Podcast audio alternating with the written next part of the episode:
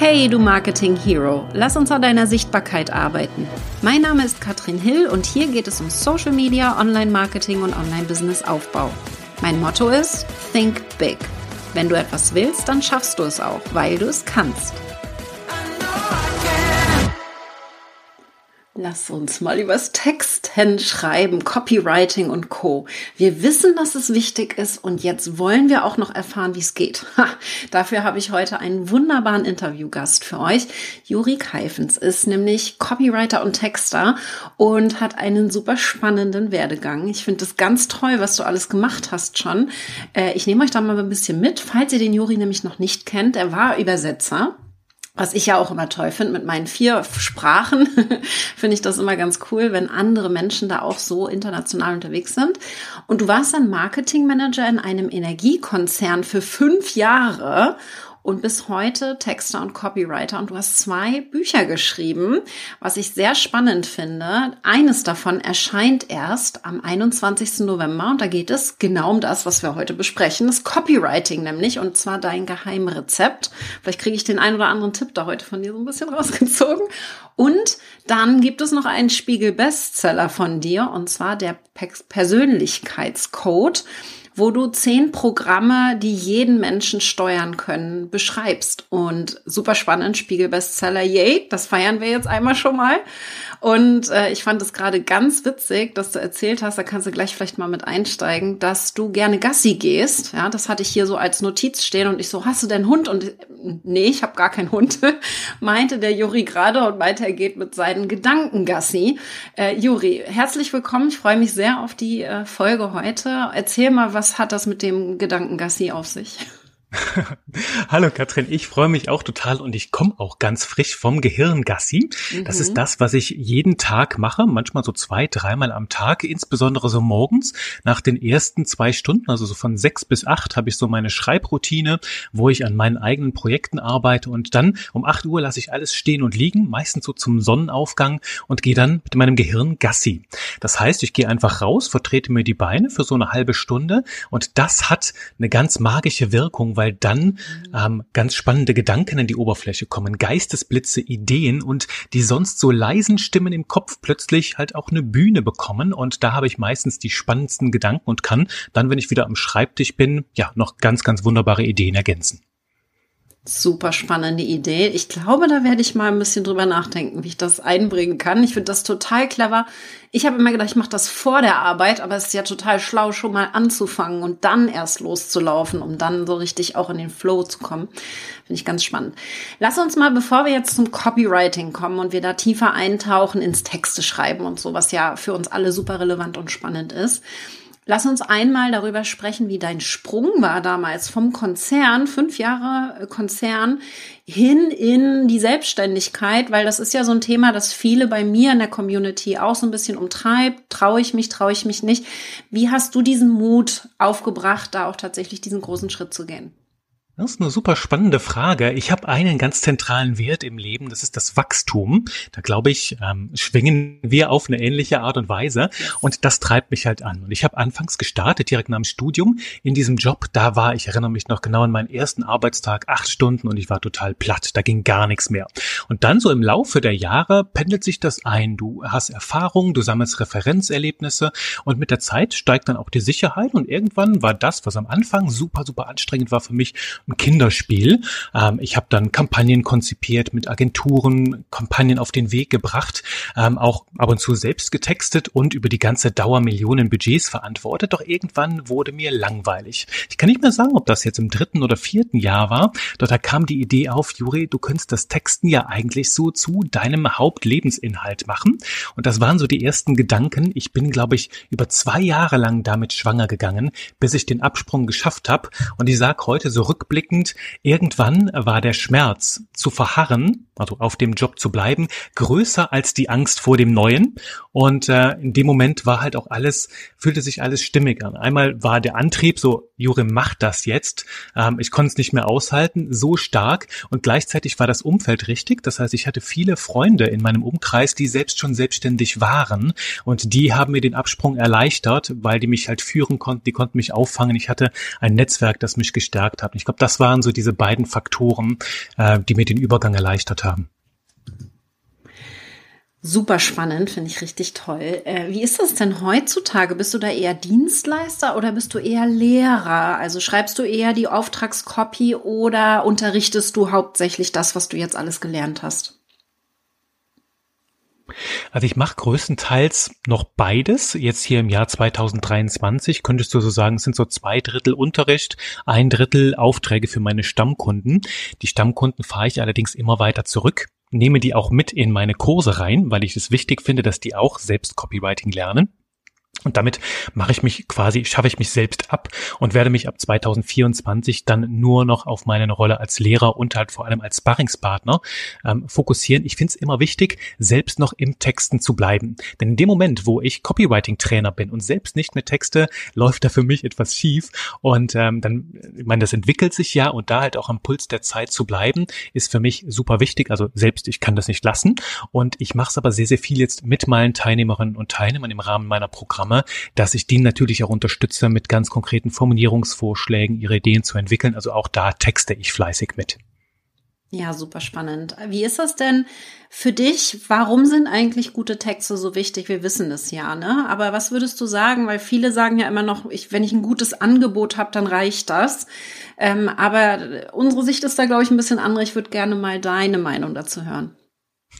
Ich habe da tatsächlich heute Morgen noch mit einem Kunden drüber gesprochen, der sich so ein bisschen aufregte und meinte, entweder können die Leute richtig, richtig gut vermarkten, sind sehr sichtbar, haben eine große Reichweite, aber die Qualität ist irgendwie nicht so das, was man erwarten würde. Und dann gibt's halt die Leute, die sind total die Hidden Champions, haben gar keine Reichweite, mega coole Programme und das ist dann so schade. Und irgendwie beides zusammenzubringen, das ist, glaube ich, eine, so eine ganz zentrale Aufgabe im Business. Und für mich sind die zentralen Fragen, auch wenn ich ein gutes Angebot habe, ist für mich, ne, wie erfahren denn die Menschen davon und wie erkenne ich, dass das das Richtige ist für mich? Ne, also ich habe jetzt zum Beispiel plane für nächstes Jahr eine Japan-Reise, habe beim Urlaub niemals so dran gedacht, dass ich nach Japan fahren könnte, vielleicht weil das hier ganz am Rande der Karte liegt, wenn wir aus europäischer Perspektive schauen. Und äh, da brauchte ich überhaupt erstmal den Input von einem Freund, der sagt, hast du mal über Japan nachgedacht? Und dann hatte ich es auf dem Schirm, ich habe erstmal davon erfahren und dann ging es darum, ja, was habe ich denn davon? Warum ist denn das genau das Richtige für Juri? Und ich bin ja ein totaler Genussmensch.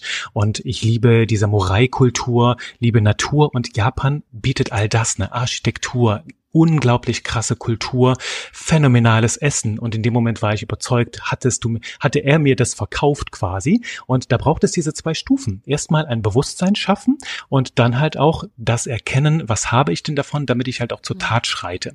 Und für mich gibt es dann zwei Gründe. Eine Texte schaffen Bewusstsein. Für mich bedeutet Copywriting das Denken, Fühlen und Handeln von Menschen zu steuern, weil je nachdem, wie sie, wie sie denken, werden sie anders fühlen und aus diesem Gefühl heraus auch anders handeln. Es braucht immer dieses Gefühl. Und diesen Dreiklang, den bedienen wir mit dem Schreiben. Und ähm, darüber ne, lenken wir erstmal, wir lenken das Denken, also es geht darum, das Denken zu lenken, ähm, damit die Menschen ein Bewusstsein formen und dann halt auch ihren Mehrwert erkennen und dann natürlich auch ins Handeln kommen. Das ist so der erste Grund. Der zweite Grund, Schreiben bedeutet für mich Innenwelten nach außen bringen. Das heißt, das, was drin ist in dir als Persönlichkeit, nach draußen spürbar und erlebbar zu machen. Genau das Gleiche gilt für ein Unternehmen. Auch da geht es darum, die Unternehmenswelt, die Unternehmenspersönlichkeit nach außen zu bringen. Wir alle haben feine Antennen und können jede Menge Texte lesen. Ne?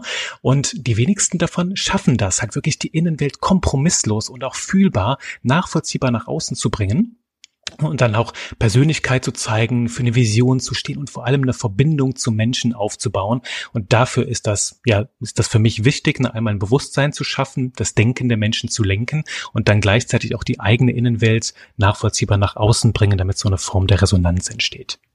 Super spannend. Ich habe ähm, ein kleines äh, aus dem Nähkästchen geplaudert. Mit 16 mein erstes Buch äh, geschenkt bekommen, weil ich Schriftstellerin werden wollte. Und meine Gastfamilie hm. in Amerika hat mir damals so ein Buch geschenkt, wo ich jeden Tag äh, eine Frage bekommen habe. Äh, schreib mal zum Beispiel, was du gerade fühlst mit der Farbe Blau. Und dann hatte ich so Übungen. Auf jeder Seite war so eine Übung, was du gerade erklärt hast, ist ja so, wie kriege ich das transportiert auf einer anderen Ebene. Und da habe ich ganz viel geübt. Das Buch äh, habe ich letztens mal wieder durchgelesen. Ganz spannend, was da so rauskommt. Aber das ist ja genau das, was gute Texte ausmacht. also auf eine andere Ebene äh, die Menschen zu heben. Wie erkenne ich denn jetzt als Laie, ob ein Text gut ist oder nicht? Kann ich das als Laie gut sehen? Hast du da vielleicht den einen oder anderen Tipp für uns? Boah, das ist eine starke Frage. Eine richtig starke Frage. Ich, ich beantworte mal ein bisschen provokativ. Ich würde sagen, ein guter Text ist dann, wenn du gar nicht mehr merkst, dass du liest dann hast du es mit einem richtig guten Text zu tun. Ich meine, du, du liest da so ein paar Buchstaben, die dich anspringen und plötzlich hast du 20 Minuten mit diesen Wörtern verbracht. Du hast wildes Kopfkino, in dir sprudeln die Emotionen. Du kannst, du sitzt unruhig auf dem Stuhl herum, willst irgendwas machen, ne? irgendwas resoniert in dir und du hast gar nicht gecheckt, ey, ich habe gerade 5000 Wörter gelesen oder so. Das ist für mich die absolute Magie. Also wenn du gar nicht mehr merkst, dass du liest und der Text Seiten in dir zum Klingen bringt, ne, wie so Gitarrenseiten oder Violinenseiten und da eine Verbindung entsteht und wächst. Super das spannend. ist pure Wie ist das denn, wenn du jetzt sagst, okay, ich brauche jetzt unbedingt bessere Texte? Irgendwie, was der Juri da erzählt, macht alles total Sinn, aber ich habe keine Ahnung, wie das geht. Wann hole ich mir denn dann Profi oder wann lerne ich selbst, wie das Ganze geht? Also wo würdest du dann den Unterschied machen? Ah, ich liebe diese Situation, das ist so, die Magie ist noch ganz, ganz frisch und du wirst dann staunen, was du alles lernen wirst. Also ich empfehle dann, einen Profi ranzulassen, wenn es echt akut ist und viel auf dem Spiel steht. Ja. Wenn du jetzt gerade zum Beispiel in der Gründung bist und du sagst dir, ey, ich bin so overwhelmed, ich habe so viele Baustellen, da kann es cool sein, wenn du jemanden hast, der diesen Prozess schon hundertmal gemacht hat, dich einfach an die Hand nimmt und sagst, so, wir bauen jetzt erstmal ein solides Spielfeld auf für dich und wenn das steht, kannst du es selbst übernehmen, dann gebe ich dir die Schlüssel und du machst machst dann deine Erfahrungen. Also so zum Start, gerade wenn viel auf dem Spiel steht, ist so eine starke Begleitung Gold wert. Trotzdem gibt es drei gute Gründe, aus meiner Sicht, es selbst zu lernen. Nämlich das erste ist, du lernst dein eigenes Business und deine Zielgruppe so, so viel besser kennen. Durch Copywriting stellst du dir nämlich andere Fragen und schaust, also ich habe bei mir, bei mir im Programm zum Beispiel gibt es 25 Fragen, die, mit denen du in alle möglichen Winkel deines Businesses schaust, in deine Zielgruppe rein. Und das, was diese Fragen ähm, ans Tageslicht befördern, ist absolutes Content Gold, ist auch Copy Gold, weil du merkst halt wirklich, was bewegt die Menschen. Und da ist Texten halt ein gigantischer Lernprozess, der ein Bewusstsein schafft. Und danach bist du nicht mehr, auch äh, als Businessfrau, nicht mehr die gleiche, weil du bist so bereichert von diesem Ganzen. Also es lohnt sich auf jeden Fall alleine für dieses Bewusstsein rund um dein Business Copywriting selbst in die Hand zu nehmen. Das zweite ist so eine bewusste Kompetenz zu kultivieren, weil ich merke immer wieder, dass ähm, viele, die kopieren und imitieren so Texte, Wordings von anderen, ohne genau zu verstehen, was sie da gerade machen. Es gibt zum Beispiel so Formulierungen wie, das hier ist dein unfairer Wettbewerbsvorteil oder so. Ne? Die Leute sehen das und denken, ja, das klingt ja schon ganz schön lecker, könnte ich mir auch auf meiner Website vorstellen. Nur, wenn du jetzt Werte hast, von wegen Integrität, Empathie, was weiß ich, also dass, dass es so in diese Richtung geht, eine Fairness und du hast dann plötzlich einen unfairen Wettbewerbsvorteil. Das ist ein Bruch so mit deiner Welt. Und deswegen ist es für mich wichtig, so eine bewusste Kompetenz dir anzueignen und halt auch zu wissen, was, wie wirken diese Formulierungen, passt das auch zu mir und wie kann ich die ähnliche Formulierung auf meine Welt adaptieren, ohne dass da was mitschwingt, was gar nicht meins ist. Also du kannst einfach viel, viel besser deine Texte verargumentieren und auch optimieren. Also insbesondere, wenn du dir einen Text damit an die Hand nimmst oder auch mit einer künstlichen Intelligenz arbeitest, kannst du besser überhaupt die Texte bewerten. Passt das jetzt zu mir oder brauche ich da noch eine Korrekturrunde? Also diese bewusste Kompetenz, die hilft dir in allen möglichen Bereichen ich hatte bei mir im Programm zum Beispiel sogar schon Geschäftsführer, die haben ein Marketing, Marketing-Team von 20 Leuten. Und dann sitzt der Chef aber persönlich bei mir im Kurs und sagt, Juri, ich will gar nichts selbst texten, ich will nur genauer verstehen, woran es liegt, wenn ich bei manchen Texten totale Bauchschmerzen habe und wie ich das Ganze verändere, weil es bringt ja niemandem was, wenn ich sage, ah, das passt nicht, das muss irgendwie anders, ne? Und da einfach die richtigen Worte für zu finden, ist auch gerade mit Zeiten der künstlichen Intelligenz, viele sehen, ach, das ist ein logischer Text, der sieht gut aus, zack, nehme ich. Nur passt das wirklich zu mir und wie arbeitet der Text? Das ist nochmal eine andere Frage. Die Kompetenz ist absolut Gold wert. Und der dritte Punkt ist für mich ein Herzensthema. Es geht um eine einheitliche Tonalität. Wenn du Copywriting in die eigenen Hände nimmst, kannst du dafür sorgen, sorgen, dass dein gesamtes Business-Universum sich auch aus einem Guss anfühlt. Dass du halt verstehst, wie spreche ich, welche Werte schwingen damit, welche Haltung, welche Motive, damit halt auch auf deinen Kanälen, wenn ich mir eine Anzeige von dir anschaue, dann in ein YouTube-Video reinkomme, in dein E-Mail-Newsletter und auf deiner Website lande, dass ich überall denke, ja, das fühlt sich alles an wie Katrin. Wenn jetzt aber jemand die Ads schaltet, jemand macht deine E-Mail deine E-Mails, jemand macht die Landingpage und noch jemand anders schreibt dir YouTube-Skripte, kann es sein, dass die Menschen jedes Mal denken, boah, das ist eine ganz andere Welt hier, nutzen andere Worte, fühlt sich anders an und dass du das aus einem Guss gestalten kannst, das ist halt einfach ein ganz, ganz großes Zutun aus dem Copywriting heraus. Das sind so die drei Hauptgründe, würde ich sagen. Also die, diese Kompetenz, ähm, dieser Tiefgang in dein Business und diese einheitliche Stimme, die alles miteinander verbindet. Super spannend. Bei mir zum Beispiel ähm, schreiben ja viele meine Texte. Das heißt, ich schreibe die gar nicht. Die meisten Texte schreibe ich tatsächlich nicht mehr selber. Und dann ist beim Briefing, Katrin benutzt gerne bestimmte Buchstaben mehrfach. Das heißt sowas wie, ich würde nicht schreiben yes oder los geht's, sondern ich würde los mit ganz vielen O's oder yes mit ganz vielen S's und dann ganz vielen Smileys dahinter. Das wäre so ein, so ein typisches Katrin-Ding und das wissen dann immer alle und dann machen sie überall ganz viele Buchstaben rein, so als wenn man das schreit, einmal oh. äh, auf dem Berg stehen quasi. Also das ist so dieses Typische, ne, dass man einfach so seine Stimme findet, wie, wie bin ich dann, wie schreibe ich und was möchte ich rüberbringen. Ähm, dieses große Thema Joy, die große Freude ist ja bei mir so, so, so ein riesiges Thema mhm. und das darf dann in den Texten natürlich auch wieder wiederkommen. Äh, super spannend auf jeden Fall. Wie wie denkst du denn verändert sich der Anspruch auf, an Texte mit der Zeit, also auch mit der mit dem Wandel in der Gesellschaft, alles was bei uns so passiert? Wie siehst du das? Bleiben Texte, also ist das Gleiche noch anzuwenden wie vor zehn Jahren? Verändert sich das? Wie, wie ist das für dich auch, die Veränderung in der Gesellschaft und mit der Zeit, mit den Texten? Das ist eine super gute Frage, weil gerade so in den letzten Jahren sich immens viel verändert hat. Ja. Teils ne, durch eine sehr hohe Marktsättigung, dass einfach viele um ein Stück Kuchen kämpfen, dann kommt die. KI noch mit rein. Und ich würde sagen, ja, das ist auch noch ein vierter Grund, Copywriting in die eigenen Hände zu nehmen, denn für mich sind Texte einfach lebendige Wesen. Ne? Die wachsen und gedeihen mit dir. Wir haben eben über Wachstum gesprochen. Wenn du, Katrin, mit deinem Business wächst, wachsen auch deine Texte. Vielleicht setzt du plötzlich andere Akzente, du hast andere Werte, die du ein bisschen mehr betonen betonen willst, ne, halt auch mit deiner Persönlichkeit, wenn du jetzt eine Personal Brand bist, wachsen auch, entwickeln sich auch deine Texte. Deswegen bleibt das so ein unendliches Spiel. Also, man, das ist ja die Freude daran, dass es sich immer weiter verändern kann.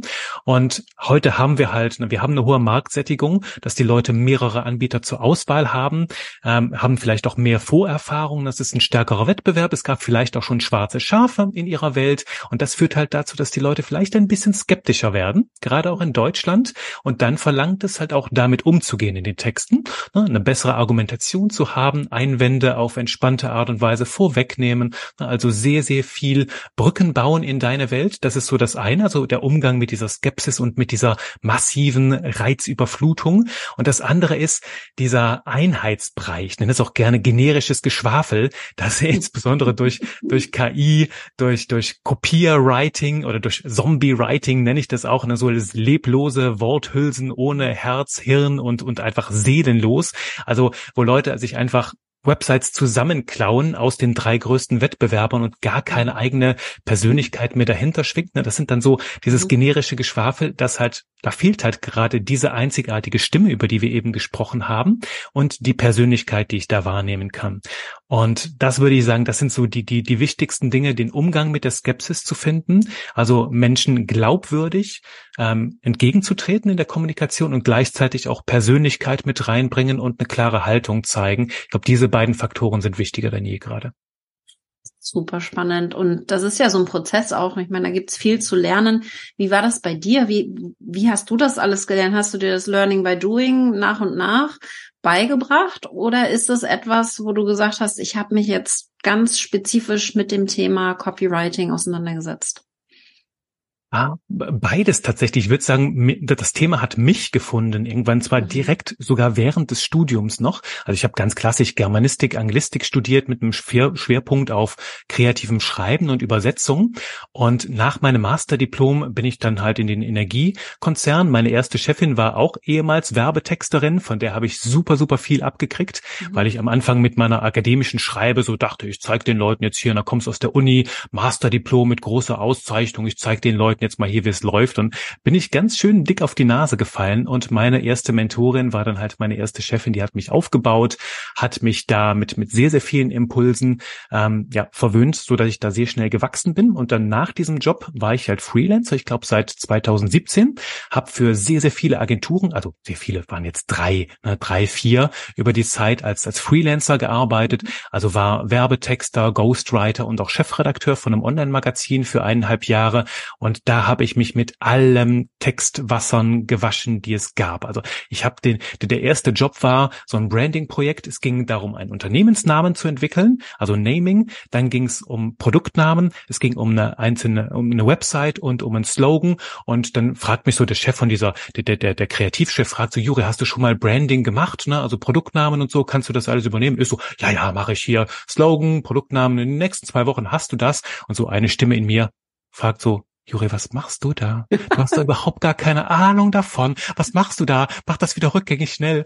Und ich, nö, ne, was war irgendwie so ein Freitag. Ich komme nach Hause, gehe erstmal auf Amazon. Okay, ich brauche Bücher über Slogans, über Namensfindung und habe mich dann da reingekniet, vier Tage lang alles gelesen und habe das richtig geil gemeistert. Also richtig schöne Sachen bei rausgekommen.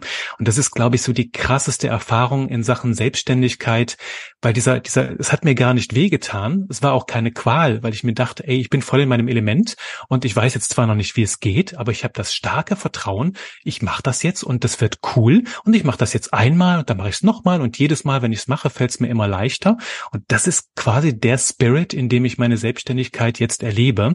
Jetzt hier 2023 war das Thema, schaffe ich es, zwei Verlagswerke innerhalb von sechs Monaten zu schreiben. Also ich habe mhm. zwei Bücher in zwei Monaten, in sechs Monaten geschrieben, wo ich auch letztes Jahr wieder diese Stimme hatte, als ich die Verträge unterschrieben geschrieben habe, wo ich mir dachte, Juri, was machst du da? Und dann gleichzeitig sind das so die Momente, wo du am meisten wächst. Und das waren halt einfach Learning by Doing. Und nebenbei habe ich alles gekauft und verschlungen, wo irgendwie Copywriting, Werbetexten, Schreiben drauf stand. Also meine, meine Bibliothek, die siehst du auch im Hintergrund, das ist halt einfach nicht mehr schön, die geht auch da hinten noch weiter und hier liegt noch Zeug. Und ähm, das, das glaube ich, was, was meine Welt auszeichnet, ist, dass ich sehr früh erkannt habe, dass es beim Copywriting wiederholte sich irgendwie immer der gleiche alte, das gleiche alte Zeugs. Und irgendwann habe ich gedacht, da muss es doch noch mehr geben. Und ich habe meine Nase in die Welt des Mentaltrainings gesteckt. Also ich bin auch zertifizierter NLP-Trainer, ich bin Mentaltrainer, ich bin mehrfach zertifizierter Hypnose-Coach. Ich arbeite jetzt nicht als Hypnose-Coach, doch mich hat es interessiert aus zwei Gründen. Zum einen wusste ich, habe ich irgendwann gecheckt, je besser ich Menschen verstehe, also je besser ich verstehe, wie Menschen ticken und warum sie wann wie entscheiden, desto besser kann ich sie auch mit meinen Worten bewegen. Das Denken, Fühlen und Handeln lenken. Und da bin ich super fündig geworden. Und das andere ist halt Hypnose zum Beispiel, ist Sprache in ihrer wirkungsvollsten Form. Ich meine, Katrin, du machst die Augen zu, da erzählt irgendjemand was, die Worte fliegen durch deine Ohren in dein Hirn und es es passiert eine Veränderung. Also wann hast du schon mal so eine krasse Wirkung von Sprache? Das hat mich fasziniert. Und vieles von dem, was wir in der Werbung machen, was wir in der Kommunikation machen, hat eine hypnotische Wirkung. Und dafür sensibilisiere ich auch in meinem Kurs. Und das macht halt irgendwie so, also diese Erfahrungen, Hintergründe und diese ganzen Einflüsse aus den verschiedensten Welten, das macht halt eben mein Copywriting aus. Und dazu noch eine gewaltige Schippe Verkaufspsychologie und ja, bunter Zirkus. Spannend. Also für alle Podcast-Hörer, du hast da hunderte Bücher stehen vom Gefühl her. Ich habe jetzt nicht nachgezählt, aber wirklich viele. Ich will jetzt gar nicht, dass ihr alle diese Bücher lesen müsst. Ja, vielleicht können wir es ein bisschen abkürzen und mal kurz drauf eingehen, was sind denn so die typischen Anfängerfehler, wenn wir anfangen, als nicht, als Laie, ja, als Nichtkönner über unser Business zu schreiben? Wo würdest du sagen, was ist so ein typischer Fehler, den vielleicht alle, die jetzt nicht diese hunderte Bücher gelesen haben, nicht machen sollten? Okay. Ähm, Ich würde sagen, als allererstes ist es so dieses generische Geschwafel. Das ist das Erste, dass wir uns in Plattitüden okay. verfangen. Ne, wenn wir ja. einfach loslegen und schreiben, dann schreiben wir die Dinge so, wie wir sie anderswo schon mal gelesen haben oder wie man, ne, man das halt so schreibt. Ne? M-A-N schreibt das so, also schreibe ich das auch so. Stehen ganz am Anfang, ne, also die, die, die Leute stehen ganz am Anfang, die, die, die wollen dann nichts falsch machen und dann gucken sie nach links und rechts, wie man das halt so macht und dann machen sie, was alle anderen auch machen, mit dem guten Gefühl dann nicht nichts falsch zu machen. Ne? Das ist so das Erste und das endet dann meist in Plattitüden, dass du so siehst, na hier, ich bringe dein Business aufs nächste Level und so, so Zeugs, was du überall liest, wo aber keiner mehr wirklich weiß, hm, was bedeutet das? In, in, in meinem Buch beschreibe ich das so, der einzige nachvollziehbare Grund, wo du das sagen kannst, ist, wenn du eine Umzugsfirma hast und du ziehst mit der Katrin Hill GmbH von vierten in den fünften Stock, dann bringt die wirklich dein Business aufs nächste Level. Das wäre jetzt ganz direkt genommen. Also das ist so das erste, diese Plattitüten, das generische Geschwafel. Das zweite, würde ich sagen, ist so hm, eine gewisse Schüchternheit. Also gerade ganz am Anfang merke ich, dass viele Leute so vielleicht leise sind, aber nicht im negativen Sinn. Also ich mag ja, ich bin auch selbst, man glaube es kaum, eher introvertiert. Das heißt, ich liebe es, für mich alleine zu sein. Brauchst du auch als Texter, wenn du 14 Stunden in deinem Hirn drin bist, ab und zu Gassi gehst. Nur ich spüre das dann in so Passivkonstruktionen. Ne? Wie ein Freund von mir sagte zum Beispiel, ja, mein Unternehmen wird jetzt gegründet in zwei Monaten. Wo ich mir dachte, ja, wer gründet das denn? Und wie? Passiert das aus Zauberhand? Und du spürst, er macht baut sprachlich mit seiner Sprache so eine, so eine gewisse Distanz dazu auf. Und das macht mich dann neugierig, warum so dieses, dieses geringe Commitment. Und ich mhm. glaube, das ist so das Zweite, diese Schüchternheit zu überwinden, klares Commitment reinzubringen, klare Kante zu beziehen, also auch klar machen, wofür du stehst, wofür du nicht zu haben bist und das mit viel Mut in deine Sprache bringen, dann kriegt die von ganz alleine eine einzigartige Färbung. Und ich würde sagen, das Dritte, das dritte ist der ganz klassische Perfektionismus. Ähm, also zu lange nachzudenken, ne? Paralyse durch Analyse, also sehr, sehr viel hin und her überlegen, am Ende passiert nichts. Äh, mein Motto ist da ganz klar, trau dich, Scheiße zu schreiben. Also, das sage ich den Leuten immer wieder, trau dich, die Dinge zu Papier zu bringen, auch wenn sie noch unfertig sind. Denn für mich, also ich bin selbst Perfektionist, also ich habe einen sehr hohen Anspruch und einen großen Spaß daran, immer noch ein bisschen mehr rauszuholen. Nur für mich wird Perfektionismus toxisch, wenn du versuchst, Dinge zu beenden, die kein Ende haben. Und ich meine, so eine Website hat kein Ende. Und deine, deine Über mich-Seite hat niemals ein Ende, weil du dich weiterentwickelst. Also versuche nicht, sie zu beenden. Bring sie raus mit einem gewissen Standard und arbeite dann weiter dran. Lass sie leben und ähm, lass deine gesamten Texte im Business leben. Und ich würde sagen, das sind so die drei Stolpersteine. Diese Plattitüden, diese Schüchternheit und dieser Perfektionismus. Super spannend und es macht auch richtig Spaß, deine Webseite zu lesen. Es ist einmal, du hast andauernd immer wieder so ein Grinsen im Gesicht, weil du einfach irgendwas total witzig darstellst. Da kann man, glaube ich, ganz gut sehen, was Sprache und Texte mit uns machen können, ne? wenn wir die einfach auch clever einsetzen und sie nicht 0815 einsetzen, sondern auch tatsächlich da einfach einen Schritt weitergehen. Finde ich total schön. Du hast ja auch einen Copywriting-Kurs und da ist zum Beispiel auch die Zielgruppenanalyse drin, also wirklich auch mal zu gucken, wer ist denn mein Zielkunde? Wie wichtig ist das für dich, dass man weiß, mit wem man da spricht, wenn man Texte schreibt? Hm, da bin ich so ein bisschen gespalten jetzt. Also, ähm, ich habe ja eben gesagt, je besser ich Menschen kenne und verstehe, desto besser kann ich sie mit meinen Worten erreichen. Und wenn ich nicht weiß, was die Menschen bewegt, laufe ich Gefahr, sie mit lauter Infos zu überschütten, die sie gar nicht interessieren. Also deswegen ist so meine erste, meine erste Frage im Gespräch, würde ich sagen, du Katrin, was ist dir jetzt so im Punkto Copywriting lernen besonders wichtig? Und manche sagen ja, du, ich will einfach meine Performance verbessern, ich will bessere Ergebnisse in meinem Netz haben, ich will die Verweildauer auf meiner Website steigern, mehr Leads sammeln, die Conversion Rate erholen. Das ist das eine. Manche würden aber auch sagen, ja, mir ist das Thema Vertrauen ganz wichtig und es soll ethisch, moralisch sauber laufen und mir ist wichtig, eine starke Verbindung zu den Menschen aufzubauen. Andere sagen, du, Juri, ich will total kreativ sein. Ich will so eine verrückte, wilde Sprache. Je nachdem, was die Leute wollen, erzähle ich ihnen ganz andere Dinge. Wenn du jetzt auf Vertrauen aus bist und ich erzähle dir was über Performance, wirst du wahrscheinlich sagen, was bist du denn für ein unsympathischer Typ? Ich habe, das interessiert mich gar nicht. Und deswegen zu wissen, was für Motive bewegen meine Zielgruppe, das steht bei mir im Kern. Also ich arbeite nicht mit so klassischen Persona-Modellen. Das überrascht manchmal, ähm, aber mir ist egal, was für ein Hund die Leute haben, äh, welche Hobbys sie haben, was für ein Auto sie fahren. Ich finde das sogar gefährlich, weil ich bin zum Beispiel ich frage die Leute manchmal im Kurs, was für ein Auto würdet ihr Juri vors Haus stellen? Und manche sagen dann, ja, so ein, so einen flinken Mini Cooper S, ne? vielleicht so eine Cabrio-Edition, weil du einfach so ein verrückter Typ bist. Manche sagen halt einfach so ein ganz gelbes Auto, eine Hauptsache gelb, ganz egal was, weil so meine Branding-Farbe ist. Und dann sage mhm. ich den Leuten, ja, er klingt total gut, nur in, ich bin ein verrückter Vogel, nur in Sachen Auto das ist ein großer Haufen Plastik und Stahl und Elektronik, der in der Garage parkt. Und ich nutze ihn so ungerne wie möglich, weil ich nutze die Zeit lieber und habe da mein Motiv ganz klar Preis-Leistung. Ich fahre im Moment jetzt zum Zeitpunkt dieser Aufnahme einen Golf 8. Ganz, ganz, ganz einfach und bodenständig, also nichts Verrücktes, weil ich ganz andere Motive habe. Und wenn du jetzt eine Persona-Modell von mir machst, wo du mich in diese Schublade steckst, verrückter Vogel, dann würde das gefährliche Verzerrung mit reinbringen. Deswegen arbeite ich sehr stark mit Motivik, also mit Persönlichkeitsanalyse der Zielgruppe und schaue, was bewegt meine Zielgruppe und spreche dann die Sprache, die diese Motive bedient. Also du hörst auch sehr, sehr viel im amerikanischen Raum so dieses ganze Voice of Customer. Ne? Recherchiere deine Zielgruppe, hol genau die Worte, die sie nutzen und das finde ich richtig, auf jeden Fall zu schauen, was nutzen die Menschen für Worte, was bewegt sie und dergleichen. Nur ich bin kein Fan von zu verkopftem Papageienzeugs, ne, dass du halt auf deiner Website nur die Worte der Leute stehen hast, sondern das aufnimmst und das mit deiner eigenen Persönlichkeit nochmal verarbeitest und eine eigene Sprache mit reinbringst. Also um, um deine Frage jetzt kurz zu beantworten, ne, darf ich da auch mal was schlampen? Wie wichtig ist das? Ja, du darfst da durchaus die ganzen Feinheiten rauslassen. Es ist wichtig, dass du so ein paar Dinge ganz klar verstehst. Ne, was für Probleme haben die Menschen? Wo wollen sie hin? Was ist das Endergebnis? Welche Motive bewegen sie dabei? Welche Werte leiten sie? Und ehrlich gesagt reicht das in den meisten Projekten schon, um ein super gutes Gefühl für die Tonalität des Textes zu kriegen und für die Schwerpunkte. Super spannend.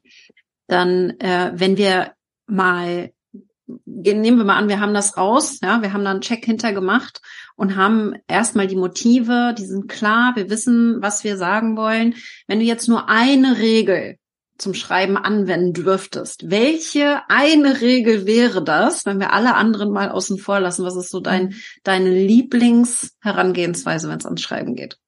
Ah, das ist fies, ne? Ich hätte jetzt natürlich 100 Regeln. Das, was du ganz häufig hörst, das das finde ich ja auch so schön, weil du lenkst mein Denken mit deiner Frage in neue Richtungen.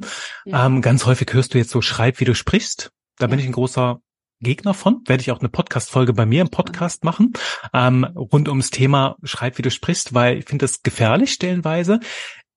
Ich würde sagen, fühl dich ans Ziel. Klingt jetzt ein, ein bisschen verrückt, nur da sind zwei Dinge drin. Das eine ist, mach dir immer wieder dein Ziel klar also ganz, ganz wichtig im Copywriting. Häufig driftet es irgendwo ab oder ähm, wir, wir, wir rennen uns in gewisse Aussagen oder, oder es wird schwammig, wenn wir vergessen, was habe ich denn eigentlich für ein Ziel? Und jetzt natürlich übergeordnet, ne, irgendwo Verkauf, nur mehr die Frage zu stellen im E-Mail-Newsletter, was ist die eine Sache, die ich jetzt will? Sollen die Leute irgendwie auf ein Video klicken? Sollen die äh, sich, sich das anschauen? Sollen die darauf antworten oder so? Was ist die eine Sache? Und dann darauf hinarbeiten mit dem Text und gleichzeitig deinen ich nenne das immer so, den, den emotionalen Seismographen dabei ganz klar mit reinnehmen. Wie ist das gerade? Wie fühlt sich meine Sprache an? Ähm, ist das verworren? Ist das klar? Mache ich Kopfkino? Und vor allem, wie fühlt es sich aus meiner Perspektive an? Also fühl dich ein in die Zielgruppe. Wie erlebt die das gerade? Und fühl dich ein in dich selbst. Ist es für mich stimmig? Und ich schreibe sehr, sehr viel aus diesem, aus diesem Impuls heraus. Deswegen hier so das etwas kryptische fühl dich ans Ziel. Super spannend. Äh, da kann man jetzt ganz tief eintauchen. Mache ich jetzt nicht aus Zeitgründen, aber ich finde es total spannend. Wie gehst du denn damit um, wenn du so Ideen hast für Texte oder Ideen brauchst? Nutzt du ChatGPT? Du hast es eben gerade schon mal so ein bisschen eher negativ mit äh, eingesetzt in, im Interview. Aber wie, wie gehst du mit der künstlichen Intelligenz um? Und wann, wenn du sie einsetzt, wann tust du das? Also ich nutze sie sehr, sehr viel und ich will sie nicht mehr missen. Also es mhm. ist ganz klar, es ist für mich so eine Art Assistenz geworden, insbesondere weil ich eine, eine Solo-Show bin. Ne? Ich bin eine One-Man-Show und äh, abgesehen natürlich von von Leuten äh, Grafik, Programmierung, die mich unterstützen ähm, im, im Team übers Freelancing.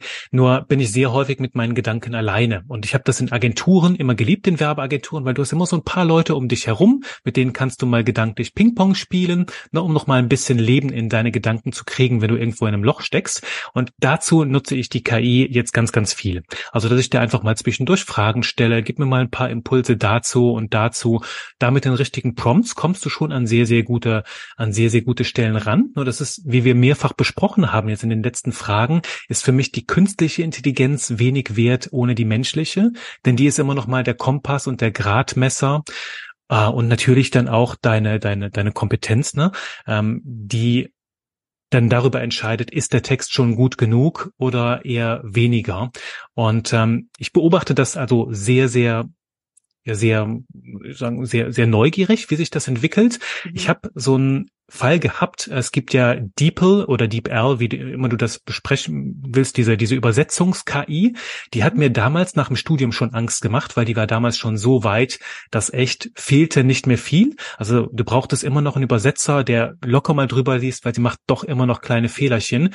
Und was ich jetzt ein bisschen kritisch betrachte, ist, dass die sich nach sieben, acht Jahren immer noch nicht weiterentwickelt hat. Also es fühlt sich für mich an, als hätte diese Übersetzungs-KI, also wäre die irgendwo stagniert, weil ich jetzt immer noch ab und zu Text übersetze und merke, das holpert immer noch. Also so richtig viel ist da nicht mehr passiert in den letzten sieben, acht Jahren. Und ich weiß nicht, also ich nutze jetzt auch GPT-4 jetzt, also immer die neueste Version, arbeite da sehr gerne mit. Äh, sie liefert faszinierende Ergebnisse, nur manchmal denke ich mir auch so, hm, das ist jetzt schon so, als hätte ich so eine Puppe, die würde ich immer wieder anziehen und es, es fehlt irgendwas in den, in den Gesprächen mit der und das ist halt so diese, die, diese, ja, diese, diese Menschlichkeit. Und ich bin also total offen, ich nutze sie super, super gerne. Nur ein Ding, das bringt mich so ein bisschen auf die Palme. Mhm. Und das ist jetzt aber eine Frage meiner Haltung. Und es ist für mich eine Frage von Respekt gegenüber meiner Zielgruppe. Denn ich höre bei manchen hier mit KI, brauchst du gar nicht mehr mit deinen Kundinnen und Kunden zu sprechen. Ne? Schreib einfach hier die, die, die Texte da rein. Du, also ich nenne das halt immer einfach, du, du, du rotzt die ganze Kommunikation einfach nur so hin, Copy-Paste. Und da frage ich mich immer bei diesen Leuten, wie viel bin ich dir eigentlich noch wert als Lead oder als Kunde oder als Kundin? Also ist das für dich so unangenehm, mit mir eine Verbindung aufzubauen, dass du das alles möglichst automatisieren willst? Also das ist jetzt für mich ganz egal, wie viele technische Möglichkeiten es gibt, sagt das sehr viel so über die Haltung aus. Also Leute sagen, boah, ich will alles automatisieren, ich will mit nichts mehr was zu tun haben, ich will nur Kohle scheffeln, hier das Ganze. Da frage ich mich, hm, also vom, vom Wert des Sets sagt das sehr viel aus, was nicht so ganz mit mir in Resonanz ist. Und das finde ich, muss ich die Waage halten. Also, dass ich trotzdem als Mensch immer noch der bin, der hinter dem Ganzen steht bin ich ganz bei dir. Nicht nur beim Texte verfassen, sondern das geht ja mittlerweile technisch sogar, dass du alle Kommentare auf Social Media von der KI schreiben mhm. lässt, wo ich dann schon denke, nein, das hat nichts mit Social Media zu tun, so wie wir mhm. uns das eigentlich denken. Ja. Ganz spannend eigentlich. Ähm, wir launchen ja gerade unseren Masterkurs, wo es mhm. darum geht, launchen zu lernen, also mit Webinaren erfolgreich zu verkaufen. Und da gehört auch ganz viel Copywriting natürlich mit rein, also dass wir uns überlegen, was brauchen wir denn äh, und da unter anderem die Verknappung auch, die wir einsetzen, die wir auch lehren. Und du bist ja mhm. nicht so ein Fan von künstlicher Verknappung, was ich total verstehen kann. Bei uns mhm. ist das auch auf eine sehr authentische Art und Weise. Aber ich wollte dich zumindest jetzt mal fragen, wie du textlich damit umgehst, dass diese Aufschieberitis, die ja da ist, ja, das ist dein, dein Wort Aufschieberitis, dass ein Kunde sich nämlich nicht entscheiden kann, ja, nein, kaufe ich, kaufe ich nicht, kein Geld, keine Zeit, ja, so diese Themen. Äh, wie gehst du denn damit um, wenn wir jetzt mal Verknappung rausnehmen, wenn wir die nicht mhm. einsetzen würden? Was würdest du textlich machen, damit eben diese Aufschieberitis vielleicht gar nicht erst hochkommt? Ja, du hast das wichtige Wort gesagt, ist dieses Künstliche. Ne? Also wenn irgendwie plötzlich nur noch drei E-Books auf Lager sind oder so, das finde ich halt einfach, das meine ich mit total künstlich, das geht für mich gar nicht. Und ähm, trotzdem ist eine Art Verknappung, die brauche ich selbst. Also ich bin ein ähm, ich bin sehr, sehr anfällig dafür. Ich kaufe auch immer im letzten Moment. Ich habe zum Beispiel Sonntagabend noch die Karte für einen Kongress gekauft, weil danach der Preis gestiegen ist und habe mich danach gefragt, Juri, wieso musst du bis Sonntagabend warten, bis zwei Stunden vor Deadline, um das zu kaufen? Weil dann erst das Problemempfinden bei mir so krass war, dass ich ins Handeln gekommen bin. Mhm. Und das ist das ganz zentrale Wort. Du hast im Grunde genommen, wenn wir das ganze Marketing runterbrechen, dann hast du zwei kleine Regler in deiner Hand. Die mache ich jetzt hier vor der Kamera einfach so vor, wie so kleine Radiotuner. Ne? Damit kann ich so die Frequenz einstellen. Das eine, auf der linken Seite, ähm, ich kann das Problemempfinden steigern und auf der anderen Seite das Glücksempfinden hochdrehen. Ne? Das ist Zuckerbrot, Peitsche, Schmerz, Aspirin, weg von, hinzu. Ich weiß, das haben wir schon immer wieder gehört, nur mhm. genau künstliche Verknappung ist genau das. Ich be nutze bewusst diese beiden Worte, Problemempfinden und Glücksempfinden, weil ob die Menschen ein Problem kognitiv verstanden haben, so von wegen, wie bei dir zum Beispiel, ich sollte mir da Unterstützung an die Hand nehmen, um diesen Prozess nicht alleine zu machen. Ja, habe ich schon verstanden, okay. Bedeutet noch nicht, dass die Menschen handeln. Es muss auch das die, das, das, das Problem, das muss sich auch fühlen lassen. Also wir brauchen auch ein ausgeprägtes Problemempfinden und ein Glücksempfinden. Das Glücksempfinden kann ich zum Beispiel beschreiben, indem ich starke Ziele ausmale, eine schöne Vision rausbringe, ähm, starke Vorteile kommuniziere, ne, dass das bei den Leuten im Hirn kribbelt und dass sie sagen, boah, das ist so toll, ich will das unbedingt haben. Manche Menschen sind sehr hinzumotiviert und springen allein schon darauf an. Die brauchen gar keine, gar keine Peitsche, gar kein Feuer unterm Hintern, um zu handeln. Auf der anderen Seite gibt es die Leute, die sehr weg von motiviert sind. Das sind übrigens ist ein Metaprogramm, findest du in meinem Buch, der Persönlichkeitscode, die zehn Programme, die jeden Menschen steuern. Eins ist das und da mhm. spreche ich auch nochmal tiefer darüber. Und manche brauchen halt ein Problem empfinden und davon ist zum Beispiel künstliche Verknappung ist eine Möglichkeit, das Problemempfinden zu steigern. Also zu aufzudrehen, diesen kleinen Regel, so von wegen, ja, du kannst da irgendwann entgeht dir ein Vorteil oder dann ist etwas nicht mehr möglich oder dann steigt der Preis, dann tut das mehr weh. Also das ist eine Möglichkeit, an diesem Regler zu drehen. Es gibt allerdings noch andere Möglichkeiten, das Problemempfinden hochzuschrauben, nämlich das ist, die sogenannten Opportunitätskosten zu bespielen, also die Kosten des Nichthandelns klar zu machen. Indem du zum Beispiel Geschichten erzählst, ne, ich meine, könnte ich jetzt sagen, du, ich habe schon Leute erlebt, die waren zwei Jahre lang selbstständig, ohne einen Copywriting-Kurs gemacht zu haben und ich meine, meine, ja, ähm, kann man machen, tut allerdings weh, weil ich meine, die hat so doofe Anfängerfehler gemacht, viel Geld auf der Strecke gelassen. Oder ich kann erzählen so, ähm, ganz witzig, ne, klar gibt es andere Copywriting-Kurse und Möglichkeiten, das Texten zu lernen als Juris Copywriting-Kurs. Aber weißt du, ich habe viele Leute, die haben schon einen Kurs gemacht und manche kommen direkt zu mir und manche müssen erst so einen Umweg über andere Kurse gehen, bis sie den Weg zu mir finden. Das ist für mich komplett fein. Ne? Kann ich halt auch so erzählen, das suggeriert halt, dass du bei mir halt nochmal auf einem anderen Niveau aufbauen kannst. Also du kannst Geschichten erzählen, du kannst Zitate nutzen.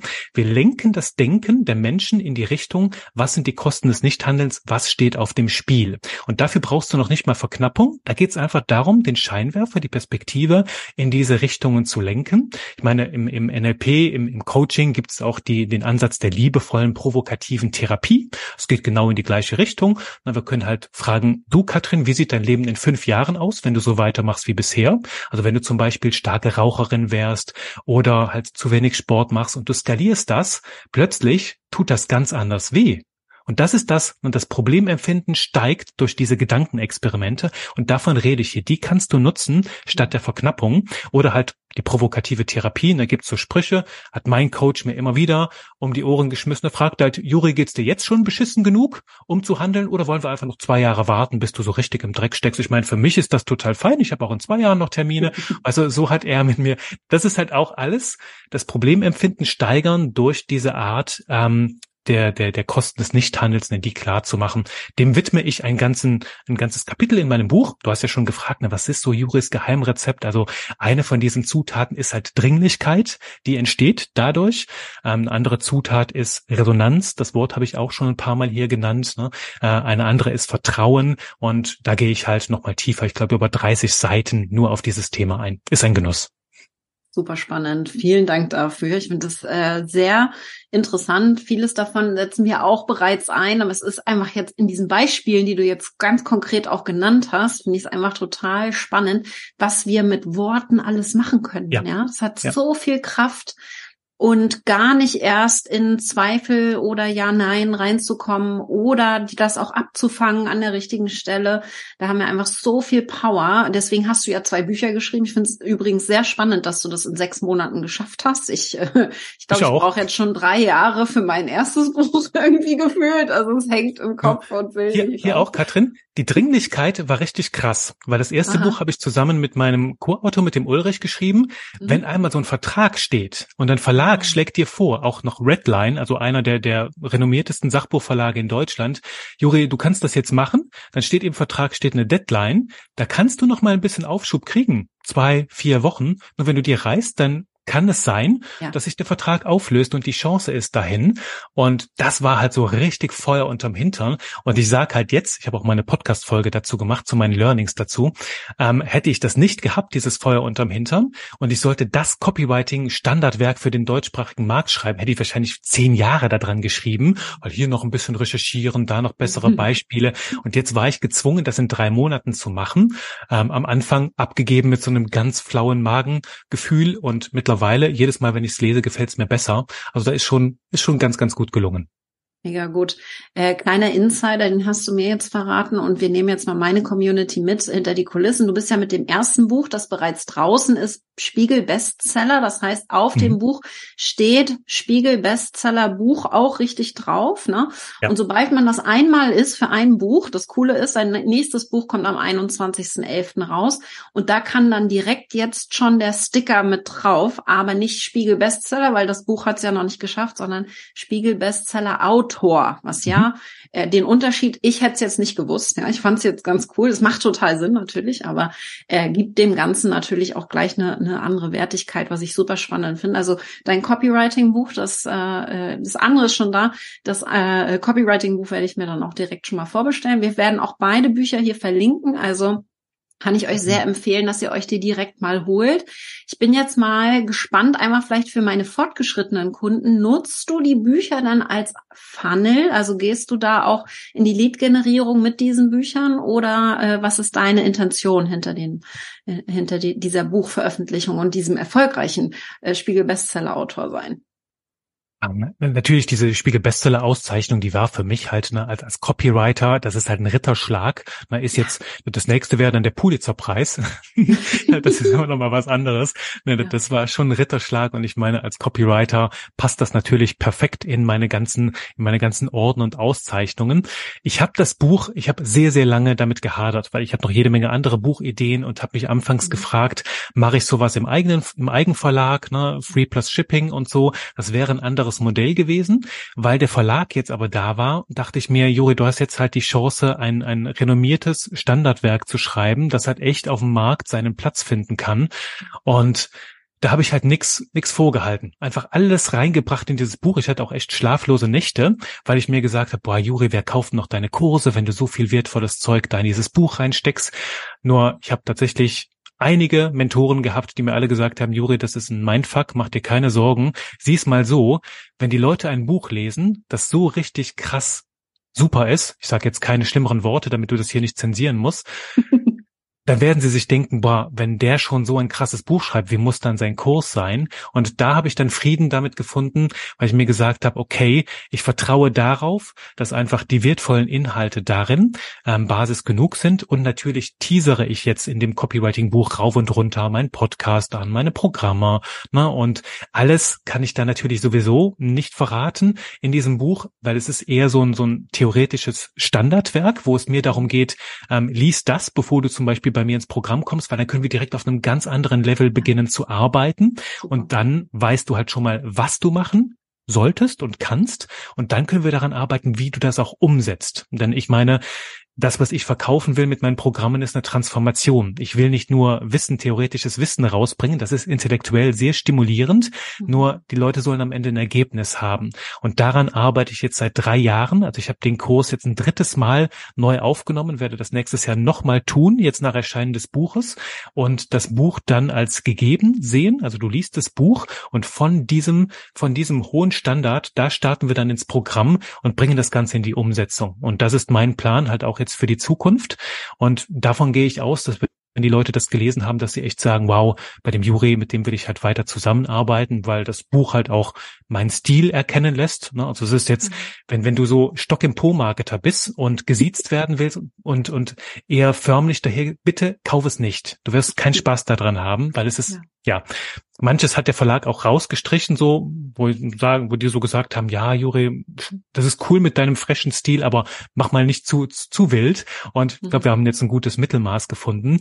Das heißt, es hat jetzt da drin nicht so direkt Funnel-Potenzial, wo ich jetzt sage, du kannst nichts aus dem Buch gewinnen, wenn du nicht auch hier das und das und das noch buchst. Also es ist keine Marktveranstaltung, doch ich glaube, der Sog entsteht von ganz alleine und es dient halt einfach dazu, meinen Namen zu festigen, mein Know-how, weil ich, da schließt sich jetzt der Kreis, so einer bin. Ne? Ich bin so ein, so, so ein kleiner Hidden Champion, das sagen meine Kunden halt auch. Ne? Kaum jemand hat mich auf der Agenda. Dabei ist halt alles so hochqualitativ und das soll sich halt ändern. Und das ist halt ein Sichtbarkeitsmedium, dieses Buch. Und ähm, gleichzeitig bin ich mir sicher, es hat Funnel-Potenzial.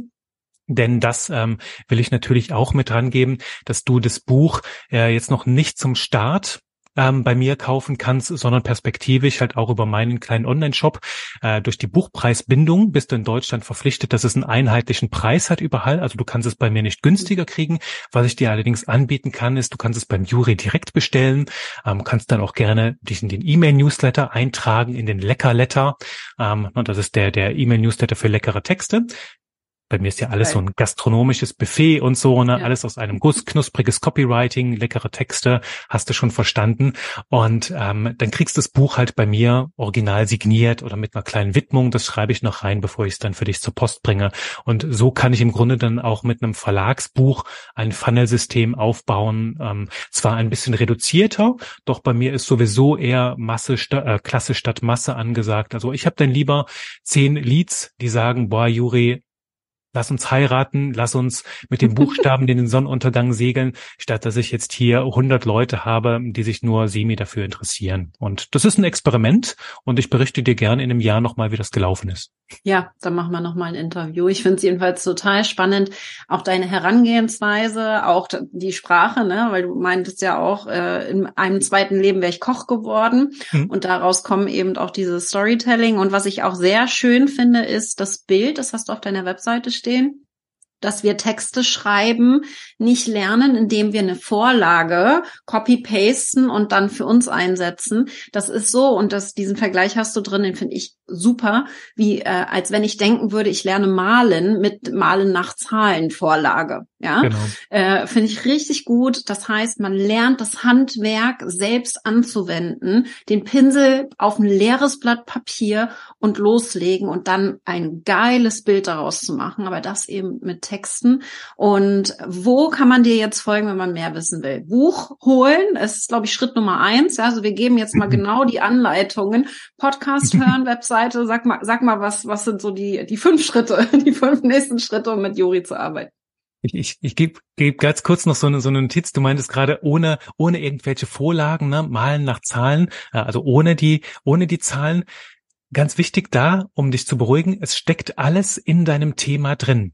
Also für mich bedeutet Texten ja Innenwelt nach außen bringen, es bedeutet einfach dir die Fragen zu stellen und du brauchst gar keine Vorlagen, weil es steckt sowieso schon alles in dir drin. Also nur um jetzt keine Panik aufkommen zu lassen, okay, weißes Blatt Papier, was mache ich denn jetzt? Ne? Also das Vertrauen haben, es ist sowieso schon längst alles da und mehr als ja. du brauchst in Hülle und Fülle. Wege zu Juri, ähm, da gibt's zuerst mein, mein E-Mail-Newsletter, der Leckerletter, findest du auf leckerletter.com. Mehr brauche ich da nicht zu sagen. Ähm, dann gibt's meinen Podcast, Texte, die verkaufen. Gibt's einmal pro Woche, eine kleine, knackige Folge, 20 Minuten, rund um jede Menge Spaß mit Buchstaben. Ähm, da habe ich manchmal Interviewgäste, bekanntere Copywriter, auch Leute, die die themenverwandte Dinge vorstellen. Und es ja, steht immer in diesem Motto Spaß mit Buchstaben. Ich bin da genauso wie hier. Und dann gibt es meine Welt, ähm, Texte, die verkaufen.de. Da findest du meine Programme. Ich halte das jetzt mal hier ganz zeitlos. Sag noch nicht mehr dazu, weil mein Angebotspalette, die wird sich wandeln in den nächsten Jahren und ich will ja, dass dein Podcast hier einfach ganz, ähm, ganz, ganz zeitlos gelöst bleibt. Und vielleicht noch so eine letzte Sache. Kannst du auch auf kaifens.com schauen. Das ist so die Seite, die alles miteinander verbindet. Ähm, da wirst du auch früher oder später die Bücher dann über mich bestellen können. Wenn du jetzt sagst, Juri, ich will das unbedingt bei dir haben, kannst du mir auch eine E-Mail schreiben. Ähm, schreibst du an hallo at textdieverkaufen.de oder an hallo at kaifens.com, landet dann alles bei mir. Und äh, bei kaifens.com findest du noch die anderen, die anderen ähm, Beine, auf denen ich stehe, nämlich das Thema, wo ich auch NLP-Trainer bin, das Thema mit dem Persönlichkeitscode, die zehn Programme, die jeden Menschen steuern. Da geht's halt nochmal um eine andere Welt, ähm, also auch sehr viel Persönlichkeitsentwicklung, Menschen verstehen mit jede Menge Tiefgang.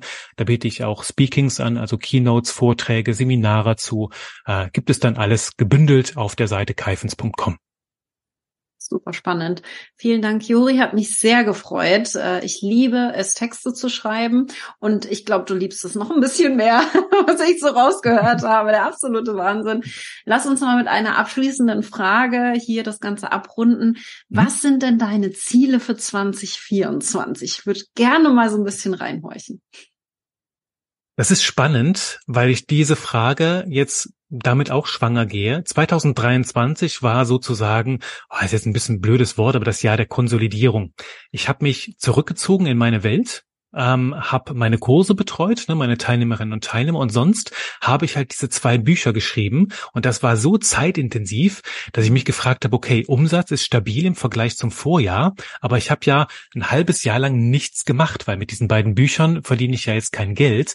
Das fand ich eine krasse Sache. Also ich bin sehr tief nach innen gegangen, habe quasi zwei Meilensteine wirklich der der als Sachbücher in den Raum gesetzt und war sehr sehr leise. Also habe wenig von mir von mir nach draußen draußen ähm, hören lassen und das wird sich 2024 ändern. Dann steht nämlich die große Ernte im Raum, also jetzt halt auch das zu ernten, was die Bücher gesät haben. Das ist zum einen, mit dem Spiegel Bestseller-Titel hat es jetzt angefangen, ähm, sehr, sehr viel PR, sehr, sehr viel ähm, Reichweite aufbauen, Sichtbarkeit generieren und das dann halt wirklich mit dem gleichen Elan, äh, mit der gleichen Konsequenz, wie ich jetzt diese beiden Bücher geschrieben habe. Und das kündigt sich schon sehr, sehr spannend an. Hier, du bist auch schon ein erster Schritt in diese Richtung. Ne? Und und ähm, da einfach mehr davon erzählen. Du merkst, das sprudelt einfach so raus und die Quelle, da ist ordentlich Druck drauf, da kann noch sehr, sehr viel mehr rauskommen. Und das steht für 2024 ganz bei mir im Zentrum. Plus ähm, die gesamte Überarbeitung meiner Angebotspalette.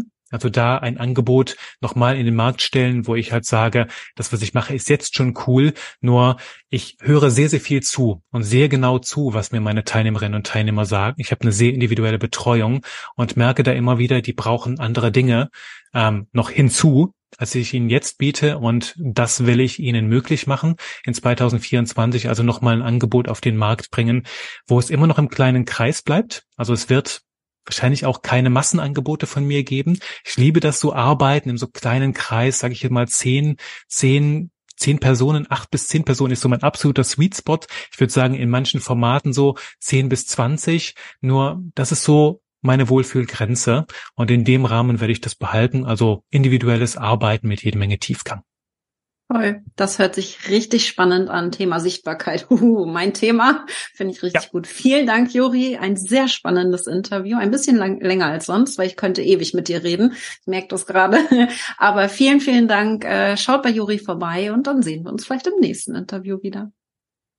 Danke dir.